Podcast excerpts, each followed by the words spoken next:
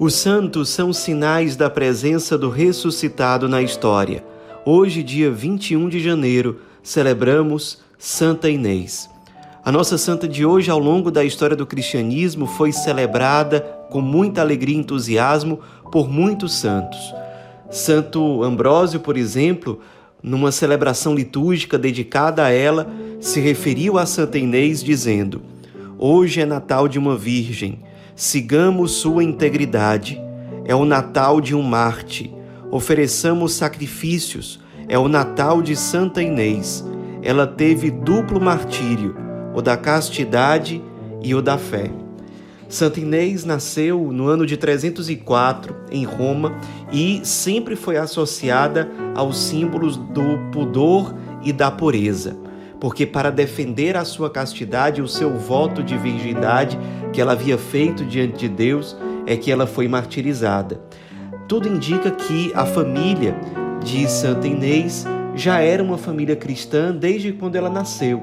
E muito provavelmente ela já foi educada na fé cristã, tanto que muito nova ela, diante do Cristo, assumiu o compromisso de ser sua esposa e de, por isso, consagrar a ele perpetuamente a sua virgindade. Segundo relatos de São Jerônimo e de Santo Ambrósio, Santa Inês, aos 13 anos de idade, numa época em que os cristãos eram muito perseguidos pelo imperador romano Diocleciano, ela passou a atrair muito a atenção dos jovens. Ela era muito bonita, mas ela sempre negava essas investidas, dizendo que ela só tinha um único noivo que era Nosso Senhor Jesus Cristo. Inclusive, um desses jovens que investiu em Santa Inês foi um jovem chamado Fúvio, que era filho do então prefeito de Roma, chamado Simprônio. Fúvio, ao perceber que Inês de fato não queria ficar com ele, ao ser recusado por Santa Inês, ele ficou muito irado. Então, ele denunciou Inês por praticar o cristianismo ela então foi, depois de acusada, presa. Foram apresentados a ela uma série de instrumentos de tortura para ver se, pelo medo, ela iria desistir da sua fé cristã. Ela se negou completamente a isso. Depois a levaram diante de uma imagem de um deus pagão romano para que ela oferecesse um sacrifício e, consequentemente, salvasse a sua vida. Ela também se negou dizendo ao prefeito o seguinte: Se recusei seu filho que é homem, como pode pensar que eu aceite prestar honras a uma estátua? Meu esposo não é desta terra. Sou jovem, é verdade, mas a fé não se mede pelos anos e sim pelas obras. Deus mede a alma, não a idade. Quanto aos deuses, podem até ficar furiosos, que eu não os temo. Meu Deus é amor o prefeito Simprônio, irado, mandou que levassem Inês até um prostíbulo, para que ali ela ficasse à mercê da investida dos homens que estavam ali.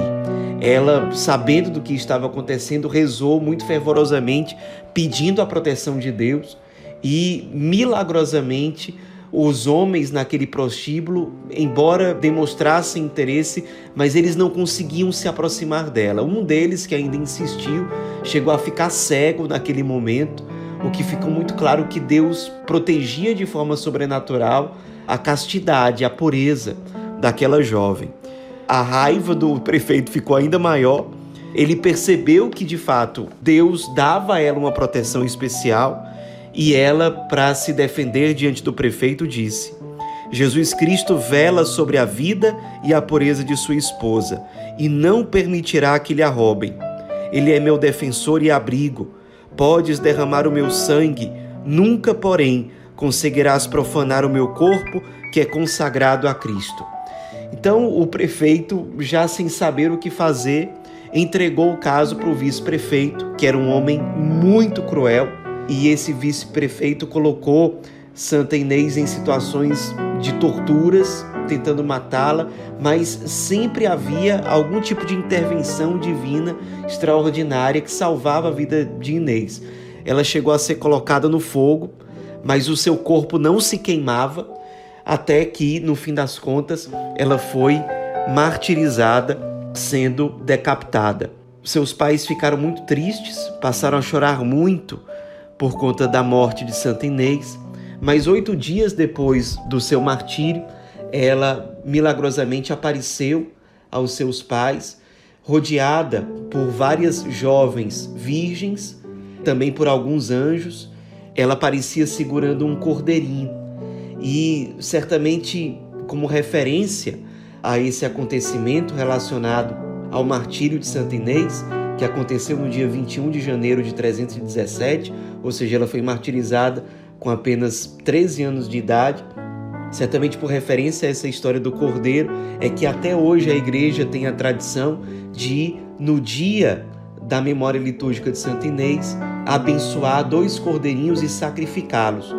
Os cordeirinhos são símbolos de inocência, de pureza, e a partir da pele desses dois cordeirinhos que são sacrificados, a igreja produz os palhos, uma espécie de gravatinha, um sinal que representa o poder de jurisdição dos arcebispos. Esses palhos são entregues pelo Papa aos novos arcebispos que assumem diante de Deus e da igreja essa missão. Interessante que o prostíbulo em que Santa Inês foi colocada e, onde Deus a socorreu foi depois destruído e no lugar onde ficava esse prostíbulo, depois foi construída a basílica dedicada a Santa Inês, na cidade de Roma. Nos inspiremos na vida dessa santa que inspirou tantos jovens, tantas jovens ao longo dos séculos a abraçarem corajosamente a virgindade, o celibato, por amor ao Cristo, por amor ao reino dos céus. Essa jovem que inspirou tantos a viverem com alegria a castidade, mesmo diante de perseguições, de incompreensões, mesmo diante do martírio, que foi abraçado com toda a firmeza e com toda a fé por Santa Inês. Que ela nos inspire a seguirmos os seus passos em busca da fidelidade a Jesus, em busca de uma vivência autêntica e alegre da castidade. Santa Inês, rogai por nós.